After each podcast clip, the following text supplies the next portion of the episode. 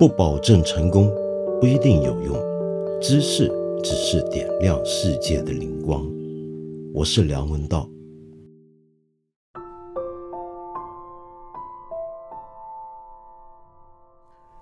今天有人问我这么一个问题，就说到最近这一两天，我们会看到网上，尤其微博上面有许多朋友把河南叫做胡辣汤。或者把河南人叫做胡辣汤啊，希望他们加油，给他们打气。然后呢，也有很多其他各地方的朋友都把自己的省份或者自己所在的地方的名菜或者著名的美食拿来当绰号，然后表示我们大家都来支持你了。胡辣汤，这位朋友问我怎么看这种事情，因为我知道这几天也有人觉得这种说法好像不是太妥帖。这好像是个很严重的一场灾难，我们能用这样子开玩笑的方法来给河南人打气加油吗？但是当然，这种讲法也会立刻受到回应跟反驳，觉得这是一个大家在这个情况下想表达一种亲切感的幽默一点点的表达而已，而且很多河南人也觉得这样子很亲切，感觉到全国各地对。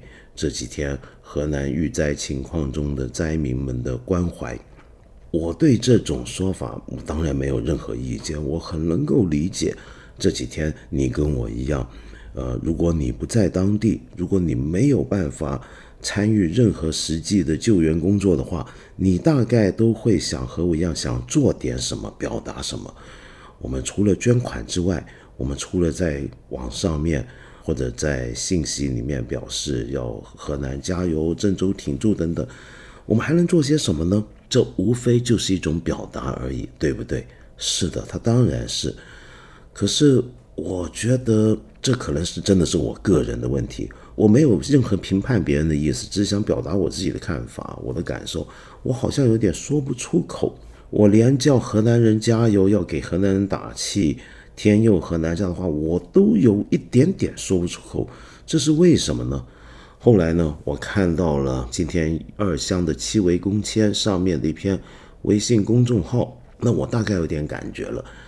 这篇文章呢叫做《郑州大暴雨，一个死里逃生者亲历的故事》。那这个作者开头第一句话就是：如果没有今天下午那五个小时的经历。我也会跟很多人那样在朋友圈刷屏“郑州挺住吧”，但这位作者明显就是要表达他没办法这么做，那是为什么呢？那是因为他亲身经历了这样的一场灾难。他开车，那么在两点多出发上高速，然后雨越下越大，然后他夫妇俩就还在一边打电话处理商业报单，一边开车，到了最后，这个。水多到一个程度，是有些大车经过他们身边激起的浪，能够把车冲起来飘到好远。那么最后呢，他们就只好在车里面等待救援。忽然间，洪水像脱缰野马冲进车里。那作者说，那一刹那，我下意识的是护住办公电脑，因为公司很多重要数据都在这台电脑里。我蹲在副驾，把电脑顶在脑袋上，但水位还在不停上升。旁边的领导啊，是领导，原来说怎么办？我们可能今天要现身在这里了。我慌了，忍不住放声大哭。我才刚结婚，还没有孩子，我老公还在医院住院，我父母十几年了一直在新疆打工，送我和弟弟上大学，又为我掏钱买房，我还没来得及回报他们，没有为他们尽过一天赡养义务。我如花似玉的美好年华，我不想死啊。那么最后，他想了很久。然后终于，他们当然最后是获救了。中间路过的时候，就看到一路的那种惨痛的情况，然后发现朋友圈里面有很多人找不到酒店的住宿，然后医院瘫痪、地铁瘫痪、铁路瘫痪，然后看到有很多人还被困在车子里面。那么终于到了最后，他好不容易才回到家。才能够安然获救，写到这样的一篇东西。我想这篇文字就好像从另一个侧面说出了我这一刻的感觉。为什么我有些话说不出来？嗯，不是因为道德问题，而是因为这种纯粹的情感问题，使得我觉得某些加油的话，这时候我不太容易说得出口，不知道怎么形容。你大概明白我讲什么，对不对？比如说我做节目的这一刻，我都还会想起前天在视频上面看到的那些人，有一个路面变成了一条河流，然后有个呃女子。在水中载浮载沉，她好几次试图游起来，立起来立不住，旁边岸上的人呢就只好高喊要立起来，站起来。然后最后呢，那女孩子被冲出画面之外，她到底怎么了？他后来怎么样了呢？我还看到呢，呃，有一个路面下陷的地方，明显有人掉进去了。路边呢有三个男子在丢下一些绳索，想要救他。最后没想到，连那三个男人站的这那个路面也都塌下去了。他们后来怎么样了？不知道怎么样能够在新闻上面看到关于他们的消息，我真的不知道。我还看到有一些人遇难的情景，我们大家都看过了。那些在地铁站月台不知是生是死的躺在那里的人，有一些人头上还有血，然后也有一些人被救出来的时候呢。我觉得他应该已经去世了，因为他完全没有办法移动，双眼是张开，但是双目无神。他们是谁？他们又怎么了呢？就是想到这样的人，让我不知道现在我我该怎么办？我是不是有点呆住了呢？然后，当然，我们并不是所有人都应该要有我这样的情绪，我绝对不敢这么说。我们这时候大家可能还会有很多不同的情绪表达，比如说我们会见到这几天微博上面有很多人都在公布自己的企业或者自己捐了多少钱，或者一位演艺人员的工作室又捐了多少等等等等，然后下面呢大家就会称赞你有正义感，你很善良，你不愧是我的偶像，这个企业不愧是良心企业，但是也有人会议论你这时候出来。是想抢镜头吗？你这时候出来是想表演一个什么东西？要设立你的人设吗？当然，还有一个自从零八年汶川地震以来，我们每逢灾难就看到的一个现象，那就是所谓的逼捐。就总有人在质疑一些企业，你捐了钱没有？或者你捐了，但为什么捐那么少？总有人在质疑一些公众人物，你捐了钱没有？你为什么捐那么少？等等等等。我的理解或者同情的理解，这种想法或者这种表达的背后啊，那大概就是跟我差不多，就是这个时刻你不知道该做什么，除了捐钱。那除了继续关心这些新闻、关心这些消息之外，或者转发一些你觉得有用的东西，你不知道能做什么。在这种时候，你就会想有种冲动要干点什么。那么当然，这时候你看到一些公众人物，看到一些著名的机构、单位、企业，你就会觉得你要干的事情，说不定就是让他们你该做点事儿。因为你我们会觉得你比我更有能力，你比我更有影响力，你要出来做点事儿。这也许就是逼捐的背后的一个心理由来，是不是？可是这样的一个想法，坦白讲，我一直来就觉得非常有问题，因为在这个情况下呢。就是我们等于逼一个人要表现出你的慈善、你的善心。我们中国人以前讲的是“为善不欲人知，事了拂身去”。那么更重要的就是，我们都觉得每一个人他个人该做什么，道德上的判断跟行为，那是他个人的事。我们凭什么去要求他呢？就算他是一个公众人物，那就算我们去要求他，他也果然。很符合我们的期望，做了点什么，在这种情况下，那就等于是要他要表演出他的善良、跟道德、跟他的仁慈。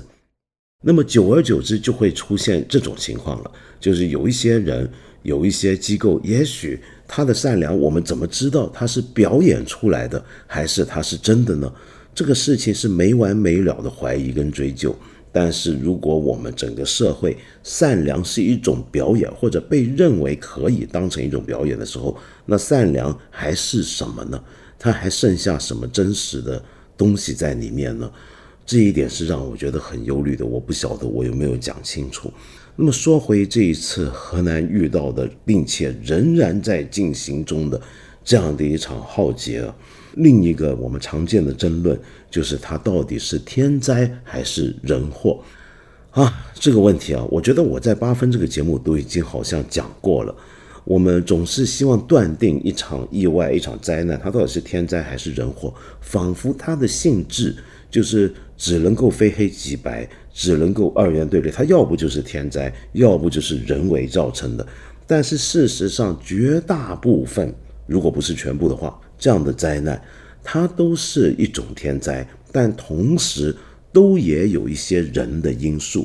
为什么这么讲呢？是这样的，让我们想象这样的一场暴雨，如果不是下在河南这样的一个省份，如果不是发生在郑州这样的超级大城市。而是在一个了无人烟的旷野之中的话，那它我们会不会认为是场灾难呢？不会的。什么情况下我们才会把这样的暴雨看成是灾难？那必然是当它跟人发生关系，比如说它下落在我们人所居住的地方，我们有人群密集聚集，然后有大量的人为的建设，比如说像一个城市这样的地方，它才形成一个天灾。也就是说，这样的暴雨是碰到了人的环境，我们叫做灾难。因此，在这个意义上，它叫做灾难。这个意义上，它就已经很难避免人的环境因素。那么，当然，我们再来就可以想到，天灾很多时候我们不可预料，特别像地震这样的灾难。但是，我们人的环境如何承受这样的一场灾难？这个环境本身。它被怎么设计，怎么样被建设，怎么样被规划，怎么样被安排？我们的人面对这样的灾难忽然来临的时候，我们有什么样的反应？这里面其实就牵涉到一些人为，甚至是人类本身可以控制，至少是局部控制的一些条件和因素了。因此，同样的灾难发生在不同的地方。也许会因为某些人为的细节而产生不一样的结果，不是说我们完全可以消除天灾，完全避免天灾，而是说这场灾难带来的灾害的程度会不会有点不一样呢？我想，我们这么来看这个问题的话，我们就会知道，我们今天没有必要。看到有人质疑说啊，这场灾难是不是有一些别的东西是我们忽略的呢？比如说这天网上很多人在流传说，它到底是纯粹的暴雨下到郑州市，造成这个城市变成一片泽国，还是因为它附近的一些水坝在没有通知下游的情况下泄洪了呢？我觉得这种质疑啊。我们没有必要一下就去打死他，说你是一个故意要搞乱，你是恨国党等等等，这我们今天常见这种反驳这种说法，我觉得没必要那么快上。我们应该同情的理解，善良的来理解。其实这是希望，就大家都着急。我们除了捐献，我们除了喊加油，我们也很希望搞清楚这件事情到底是如何发生的，怎么会演变到这个程度。假如我们找到原因，有些原因我们发现是跟人的因素相关的话，那么将来我们是不是能够避免呢？它不是为了要纯粹追究责任，当然这个如果有人有任何责任，那是值得追究的，也不是为了要指责任何政府，甚至不是上升到政治体制、国家民族的问题，而是单纯大家作为同胞，我们是不是都应该搞清楚这个事情有没有将来？如果再发生在郑州也好，河南也好，甚至我们全国任何地方也好的时候，我们有没有可能不要再让事情演变到今天我们看到的这样的惨况呢？所以，我觉得这个时候，任何的怀疑，任何的其他不同种类的思考，我们都应该容忍。但反过来讲，我们也不要一见到有人去说我们政府这件事情的表现如何的好，我们的。子弟兵如何及时到位的来出来拯救灾民，来抢救险情？我们就说啊，你就又来了，就是一些正能量的东西、鸡汤的东西，呃，歌颂。我们也没必要这样子，因为我们必须了解，确确实实很多东西，我们的国家部门也好，我们的商业机构也好，我们的民间也好，我们的军队也好，都真的出了力，做了很多事情。我们不需要这样子一刀切去把这个世界分开两半来看，在这种事情上都还要去搞清楚谁是好人，谁是坏人。我说的是好人坏人是在舆论层面，我们自己就先这么吵起来，它没有太大的意义。至少在我看来是这样啊。好，那么我们刚刚说回天灾，天灾总是在人类历史上屡见不鲜的。那么我们久而久之，我们难免都要适应天灾。这个适应的其中一个意思就是，我们可能对天灾的发生，它达到的规模有一点点概念了。然后接下来就总是包含了我们该怎么去预防它，而我们要预防一种灾难的时候，很多时候我们就会去学习其他灾难发生过的地方他们的经验，特别是一些灾难频繁发生的地方，比方说我们都非常熟悉的像日本这样一个天灾不断的国家，有地震、有海啸、有火山爆发、台风打击、有暴雪，常常侵袭的这么一个国度。那么我们这几天就看到很多人就在又提到我们上一期节目也讲到的东京下水道的问题。我之前也说过，那个东西啊不是那么好学的。东京之所以用了那么大的力气，花了那么长的时间，投入那么多资本去新建一个非常夸张的地下庞大的排水系统，几乎像一个城市一样这样的一个东西。那是因为它本来就低于海平面，那是因为它本来就是一个台风常常造访的地方，那是因为它的平均降雨量高于全球平均水平，所以说它在这样的一个环境下，又由于它是那么大的一个超级都市群，所以它做这样的事情，说句最实际的话，划算。你看日本有很多地方，在近期的一些的雨灾洪灾里面。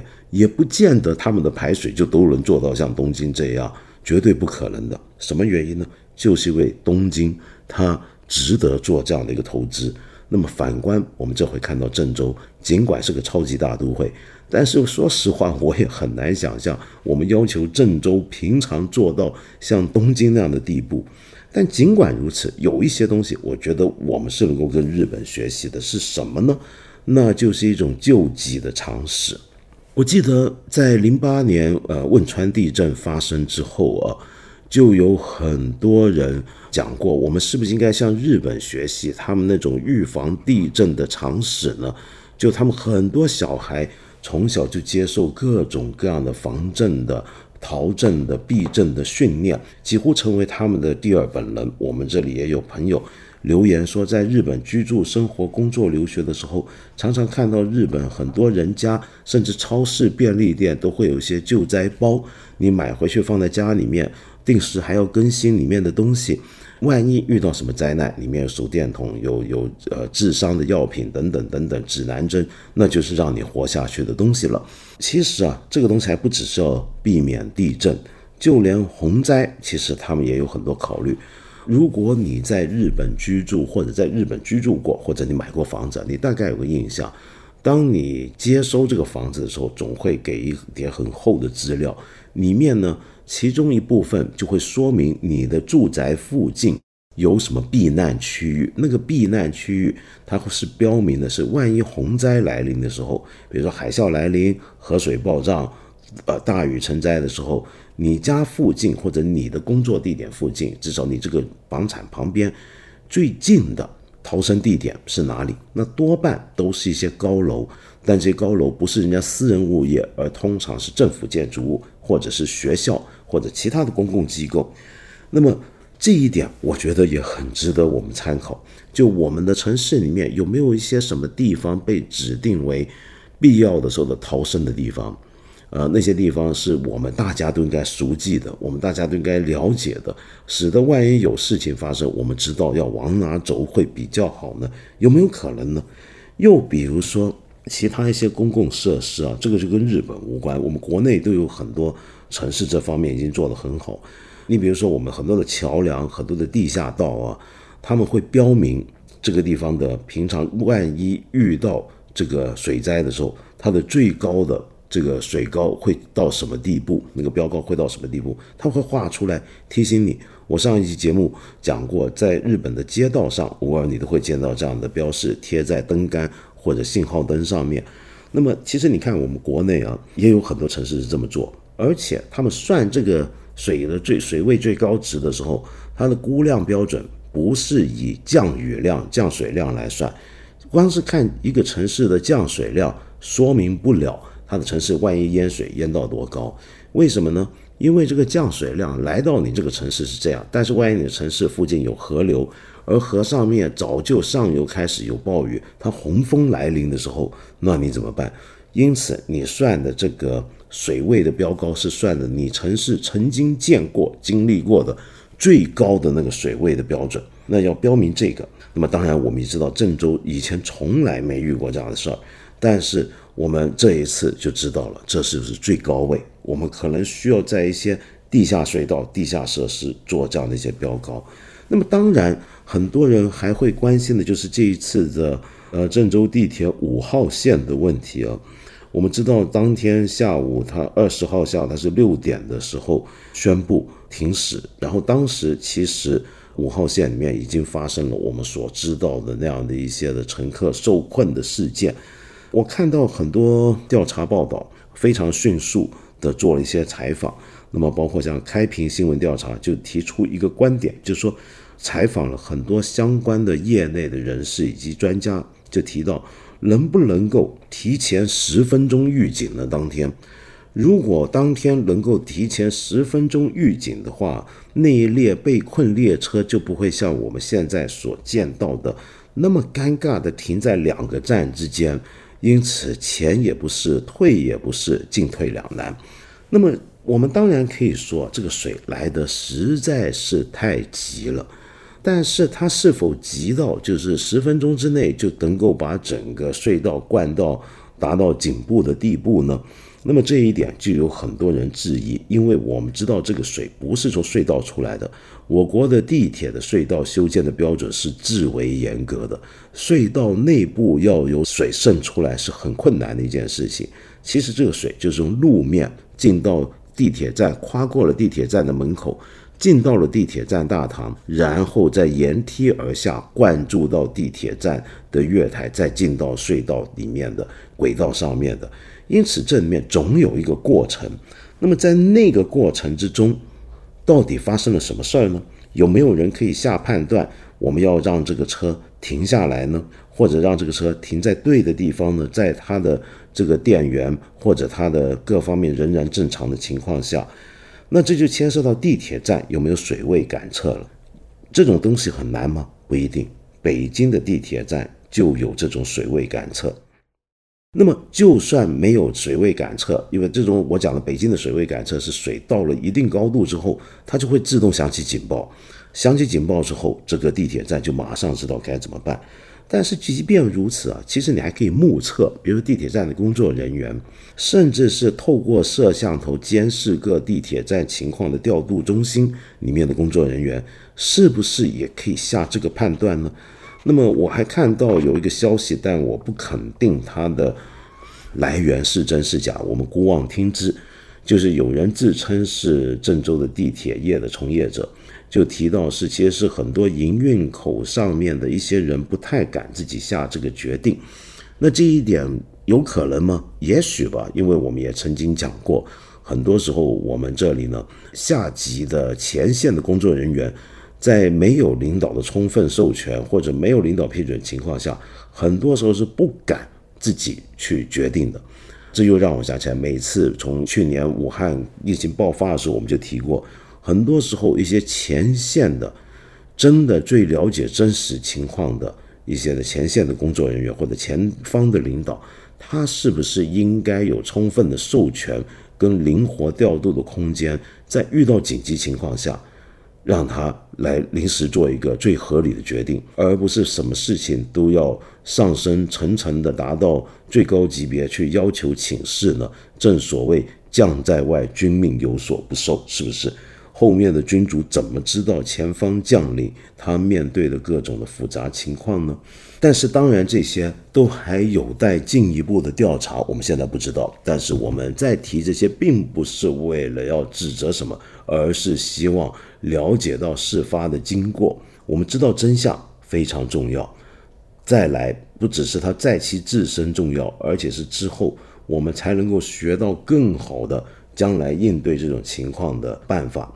哦，再来也有很多人在讲了，其实这一次气象局本身没有做错什么事儿，因为他们已经尽了最大的努力，其实是有预告到这场暴雨的来临，虽然仔细的位置未必那么时间地点未必非常细微的精确，光是郑州气象局就已经先后发出过五次的红色预警，据说还是在三天之内。可是为什么还会出现这样的事儿呢？什么叫红色预警？根据中国气象局对红色预警这种措施的说明啊，我们可以看看这样的一个公布，有一个叫做《突发气象灾害预警信号及防御指南》，里面提到，红色预警发布后，政府及相关部门按照职责做好防暴雨应急和抢险工作，停止集会、停课、停业，除特殊行业外。做好山洪、滑坡、泥石流等灾害的防御和抢险工作。这段话啊，其实是分两部分，就是说红色预警发布之后，政府相关部门要做好防暴雨应急和抢险工作，做好山洪、滑坡、泥石流等灾害的防御抢抢险工作。另一部分是停止集会、停课、停业。那这一部分我们等一下再讲，很有意思。我们先讲刚才说的那两部分。那两部分明显指向是政府遇到红色预警之后要干些事儿的。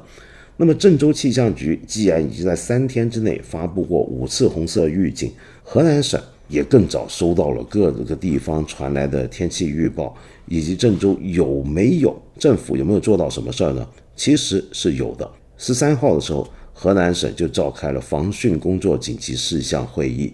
然后接下来是郑州也立即召开了全市防汛工作事项会议，并且提出了五不原则。哪五不呢？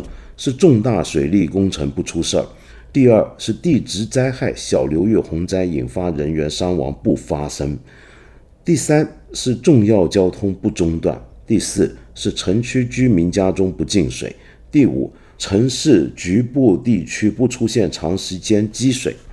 其实已经布置了这五步原则，但是这个灾难仍然发生。我们当然可以说啊，我们还需要知道那五步它如何确保。比如说，你怎么样确保地质灾害、小流域洪灾引发人员伤亡不发生呢？怎么样来保证重要交通不中断呢？这种保证是不是一个礼拜之内、几天之内就能够要求领导要求五要做到这五步，下面就马上做得到呢？其实很难，其实很难。甚至也有人认为啊，这五步原则中的某一些，比如说像重要交通不中断，由于有这样的一个原则，也是使得地铁地区上面、地方上的地铁上面，呃，遇到这样的洪灾而还不敢轻易的决定要停运地铁，也可能跟这个相关。但是这个也是一个迷思，也有待将来的进一步的权威部门的调查跟发布。但是可以说，其实河南那几天，呃，我觉得他们关注的最大的问题，那其实还是河流的堤防跟水坝的问题。这是以往的经验带来一个判断，就以前河南的水灾，要不是黄河改道，要不就是水库溃坝。那所以当然最应该关注的是这些，而没有想到城区内会出这样的事儿。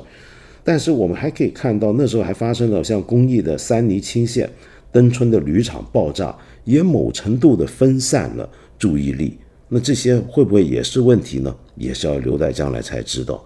好，那么刚才讲完这些，我们还需要搞清楚的事情之外，我们有没有一些东西是今天可以开始讨论，将来再发生这样的事儿，特别是在发生在别的地区？呃，我们上一期节目讲过，在目前的气候条件下。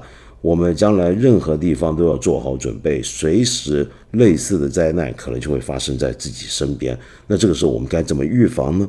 我们上一期节目提到过一个概念，是这几年很流行的一个城市水利跟治水工程的概念，叫做海绵城市，对不对？而海绵城市这件事情啊，其实我也说过了，它的概念我就不重复了。它的实施呢，在国家呢也是得到配套支持，在很多城市都逐步展开。那么结果呢，后来就有一些朋友在我们节目这里留言，就说海绵城市的事情啊，其实有有时候是好听好看不好使。最主要的问题是它要求非常细致的城市的精细化管理，说的完全正确，因为它牵涉到的设施条件非常复杂。而且有区域性的差异。如果一个城市的管理水平不到的话，这个海绵城市其实很难做得好。那么另一个问题就是海绵城市啊，也牵涉到你施工本身的水平。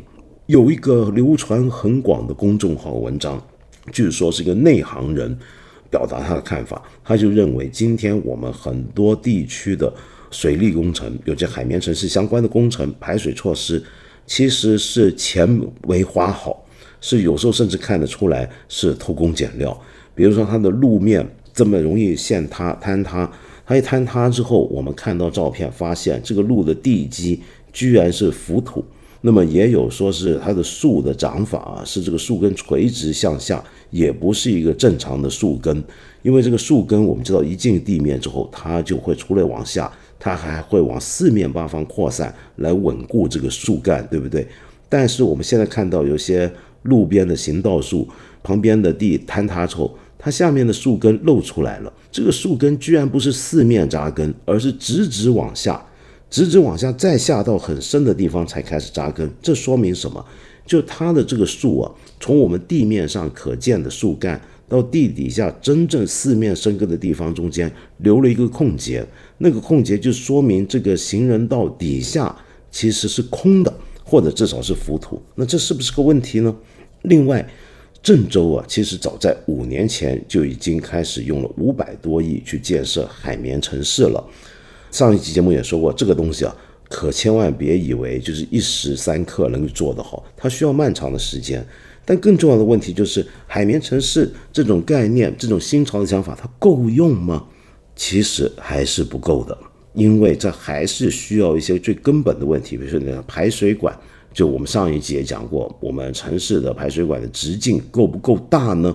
像广州这几年、这十年来铺设的这个地下排水管道已经非常长了，但是它是否直径仍然不够？它的最高的这个容量是预备好给一年一遇的暴雨呢，还是这种我们这次讲的百年一遇的暴雨呢？那所以广州为什么在去年，即便有这么漫长的地下水道设施？它仍然会发生内涝，那就是因为排水管直径太小的问题。那么，但是排水管该修到直径多大呢？这个坦白讲，回过头来又要说，它其实也是个难题。为什么呢？因为排水管你修得很大，看起来是个好事儿，但是它一定花成本。它不止花成本，还包括什么呢？就是它平常水少的时候，它这个水管里面就容易淤积，淤积多了，那么慢慢的这个排水管再大。它淤积了一半，它的效用也就减低了。因此，越大的排水管，它日常的清污工作、清洁这些淤积污泥的工作就越繁复，而越多这种工作，那成本就越高。那你平常一个城市该为一个像这样的一个暴雨做出多少的准备跟多少的投资呢？这是个让人很头疼的问题。你比如说，很多人还会讨论说，这个很多城市啊，实际上很多城市。都花了很多成本去治水的，那人家又怎么样呢？比如说我们上一节讲到，像德国过去几年，大家说德国城市治理这个水灾的问题啊，好像很有办法。但前阵子大家不是还有人在说，哎呀，德国原来也不怎么样，遇到暴雨、遇到暴水，其实也很糟糕的。那么，但是这一点呢，德国我们要了解，跟郑州的情况有点不一样。德国遇灾的地区啊，大部分它的地形都是坑洼。甚至是三建地区，它的雨水不像郑州这样的平原城市，它的水是没办法平面扩张的，所以它的降雨量没有郑州这么大，但是已经能够带来足够的伤害。尽管如此，回过头来讲啊，我看到德国广播公司的一个报道，就说到访问一个德国的洪涝专家，就是锡根大学的洪涝专家延伸教授啊，他叫做 Jürgen Jensen，他就说如果。像这一次郑州的这样的降雨量，他评论郑州这个事件，他说像这个降雨量，他这么讲，他这个降雨量太大了，强度太高了，我简直难以想象，这已经不是季风降雨了，是一直开着水龙头都无法造成这么大的降雨量，基本上就是天空出现了一个不间断的水帘，世界上没有任何一个城市的排水系统能够应对这样的情况。然后呢，他们另外一个德国的专家是德国联邦环境部降水与地表问题专家莱辛贝尔格 （Job Reichenberg）。也向德国之声说，毫无疑问，这一次郑州的降雨量当然巨大，很容易就达到了一个城市排水设施的处理极限。所以回到最后，问题始终是这一次的降雨它真是太大。就算你有再好的海绵城市的概念跟实施，你的排水管直径不够，或者你甚至是足够，可能其实都没有办法阻止这个灾难的发生。最多我们讲的还是刚才开头所说的啊，我们灾难是这么大了，但是我们能不能减低它带来的损失呢？比如说像之前讲的地铁那些问题。哦，我刚才还漏了啊。这个红色预警发布的时候，我还看到《南方周末》有一篇报道，也写得很好。他就说，红色预警发布啊，我们刚才讲的是问政府做了什么，但是老百姓又做了什么呢？他访问了很多的郑州的市民，好像很多人对于红色预警是没有感觉的，就不太搞得清楚红色预警那个水量。你说告诉水量，它到底是多大呢？换是在真实生活经验里面，它能带来多大的危险呢？在此之前，其实没有人知道，因此，哪怕郑州气象局五次发布红色预警，大部分的机关单位、大部分的人都没有按照中国气象局所指示的停止一切机会、停工停学，没有人做，因为气象局红色预警给出的这些只是建议，但它不是政策，不是法令，所以这时候我们以后是不是应该在全国？都实施一些像在今天在深圳跟在香港实施的这种做法呢？比如说以我来自的香港来讲，香港的暴雨级别是分成黄色、红色、黑色。到了黑色暴雨啊，就相当于我们这次看到红色预警的级别的时候，香港的办法是整个城市就相当于打八号风球的台风一样。什么意思呢？就所有学校停课，所有上班活动停止，所有工作除非必要工作之外。全部停业。那么我记得小时候在香港，我们遇到黑色暴雨或者遇到台八号以上的台风的时候，孩子们很开心，就待在家里面，就看着外面暴雨，然后自己在家安安全全、很爽的就休息了。那么很多的人呢，甚至还会期盼这个暴风雨的来临，那么最好是一早就听到这样的消息，那就不用上班了。那么，但是有好几年呢，就每次都是这个台风或者暴雨是在凌晨的时分来临，大家就等着，哎呀，第二天起来好舒服，不用上班上学。没想到早上八九点停了，那么大家就说，怎么可能每回要到上班时间？它就停了呢？真的没事？儿呢？我们民间传说这叫做李氏立场，为什么？就说这是李嘉诚他老人家在这个立，他有个立场，这个立场就能够阻止台风。跟暴雨的来临，为什么要会是这样呢？因为李嘉诚希望我们都上班，我们都上班，就间接的都是在替他打工，一直有这个讲法叫李氏立场。哇，这是开玩笑啊！但回过头看这样的一个做法，现在我们知道深圳也是这么做，深圳是到红色暴雨级别，然后就会整个城市很有默契的自动就停止停摆了。那么以后我们是不是应该全国都要有这个意识？甚至都要把这个变成一个规定呢？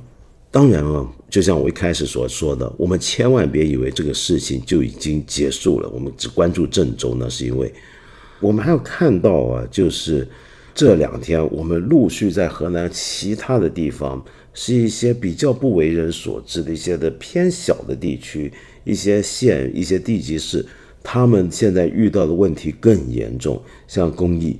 他的气象局局长呢，呃，自己都遇险了，是要爬到车顶上面才被人救出来。然后包括像银阳、像新乡、像鹤壁、像卫辉，还有我刚刚晚上做节目之前才跟一个朋友见面，那个朋友夫妇俩是前天晚上连夜从安阳逃回到北京。那么他们的形容就是安阳呢已经太可怕了。那那个地方那个洪灾，当然也让人特别关心。还有一个大家意想不到的地方是什么呢？我们知道安阳是中国多么重要的一个历史的文物所在的地点，有多少的废墟，有多少的古迹，有多少正在挖掘和有待挖掘的考古地点跟现场，还有大量的岩壁跟岩洞。那现在暴雨来临，洪灾侵袭，淹没了那么多地方。那些地方以后会有的损失是不可计量的。说回这些小地方啊，首先，他们绝对不像郑州这样子，能够瞬间的得到大家那么多的眼球跟注意力和关注。他拥有自身拥有的救灾资源，也绝对没有郑州这么丰厚。更麻烦的是，这些地方很多到了乡村里面，主要的人口就是老人和留守儿童，然后他的智能手机的普及率也没那么高，那这些地方基础设施也更糟。那他现在遇到这样整条村整条村被埋没，他怎么办？我们只能够期盼有更多的人，民间的志愿者也好，政府部门也好，我们的部队也好，尽快的注意到这些地方，然后投入力量和资源去帮助他们。我们尽量，如果在自己力所能及的地方，也去转发有关这些地方的。消息跟求救的信号，好在我们这一次还是就像我们上一集所说的，能够看到很多让人鼓舞的消息，包括我们今天早上就看到看了一下的编辑们传给我有一些照片，是一些在洪水之中的动物，那很多是流浪狗、流浪猫，那有一些流浪狗好惨哦，在这个视频上看到。它在河中载浮载沉，结果碰到一个花圃的时候，它努力的想爬上去，但是后来不知道它到底上不上得去。那么有一些人就在呼吁去拯救这些流浪猫狗，在救了人有力力所能及的时候，能不能也照顾一下这些动物呢？有很多关注动物的组织也在出来帮忙。那么同时还有很多人呢，利用网络上的工具。产生了各种各样的档案跟应用，以及一些的通讯渠道，来帮助所有需要被帮助的人。比如说，昨天有一份传得非常广，但是我非常不建议你打开它，以免影响它正常运作的一个救命文档，叫做待救援人员信息。应该是事发当天晚上，有一位朋友叫 Man Two Man Two，那么他设计出来。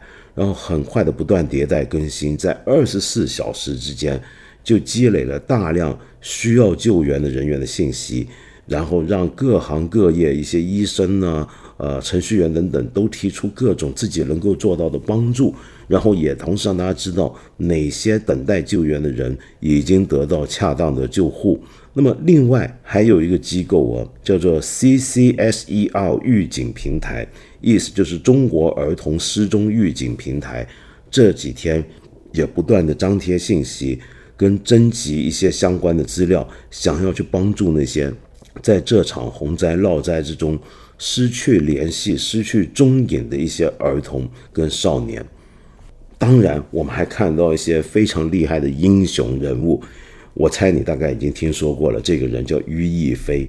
他就是那一天在郑州乘坐地铁五号线的乘客，他其实是郑州人民医院正在试用的一个年轻的医生，刚刚毕业回来没多久，哇，念的还是名校，英国伦敦大学的大学学院，也就是英国大学伦敦大学 University College 那边的硕士，那是很难念的一个专业啊。那天他自己他也遇险了，那么好在他是第一批从车厢里面跑出来的人。当他到了地面一层地铁站，已经有到了膝盖那么深的水，又急又凉，有些人开始失温。然后他听见下头还有人喊：“有没有医生？有没有医生？”他飞速返回到地下二层，很多人被困在水里，很危急。他立刻在水里面拉人出来，拉了五六个小孩，五六个大人。而地铁工作人员已经拿出医疗箱，他在里面找出绷带，替受伤的人包扎。他的包里刚好有医院刚刚发给他的新的白衣服，他马上穿在身上。旁边一看到就激动了，就是有医生在啊。那么，然后他不止救了很多人，他还自己都救了一个医生出来。那个医生本来都已经休克了，他能够把他救出来之后，那个休克刚刚刚刚正大呃一附院的医生自己才休克，被救起之后也加入救治。然后同时，他们还教旁边的人怎么做心肺复苏、人工呼吸。他那天急救大家用了六个小时，下午六点到晚上十二点，然后膝盖跪烂了，脚上的鞋也跑了，然后穿着个拖鞋还被玻璃刮伤，流着血，满身污泥和血。这位了不起的英雄，那么马上就收到郑州人民医院的通知，立刻以后就让他正式上班，不用再试用了。还有一位我觉得好了不起的，就是。发生在公益的一个青年，我们现在还不知道他名字啊。就是二十号八点三十分的时候，当时航空工业管理学院一共七十个新进的硕士博士生正在结束入职培训，坐大巴经过到公益米河镇高庙村附近的时候，山洪来了，两个大巴进水，然后漂在水中，那么根本不知道怎么办。正好附近有一个青年，他自己都在避险，他看到这个情况，他急中生智，那么接通了电源线打火，启动了一个那种怪手铲车。用那个铲车的铲斗啊，把这七十多个学生跟老师送到了安全地带，然后就走了。没人知道他是谁，他只是来避雨，顺手救人。那么，我觉得就是大大小小这样的事情，让我觉得，就算在一个怎么样的一个时代底下，我都觉得有希望。尽管我知道这不是一个奢谈、加油打气、乐观、怎么振作站起来的时候，但是。我总是还是有点希望。那么今天呢，我也就先不回应各位朋友的留言和意见了，请原谅我。我想送一首音乐给大家，我们又来听一次巴赫的音乐，好不好？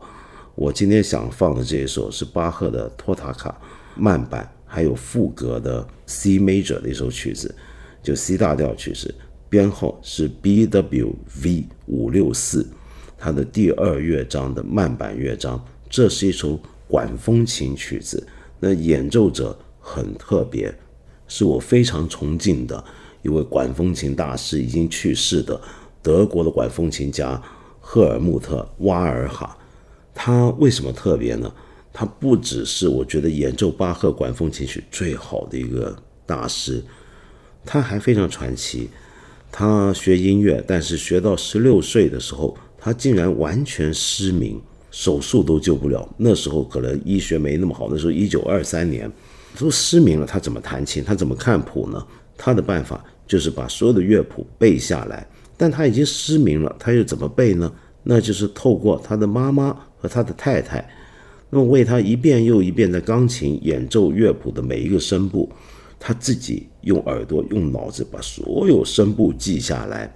在脑子里面合成同步起来，因为巴哈的音乐是多声部的嘛。我们知道，他二十五岁那年决定把巴赫的所有的作品背下来，这个工作他花了十五年，他需要比比任何人付出更多的努力和代价去练习、去记忆这些曲子。于是，这些曲子竟然变成了不是巴赫的了，是他的了。管风琴是很难有种温暖的感觉，但是它有越来越优美。我们来欣赏一下这一首巴赫的 B W V 五六四的第二乐章，也就是个慢板乐章。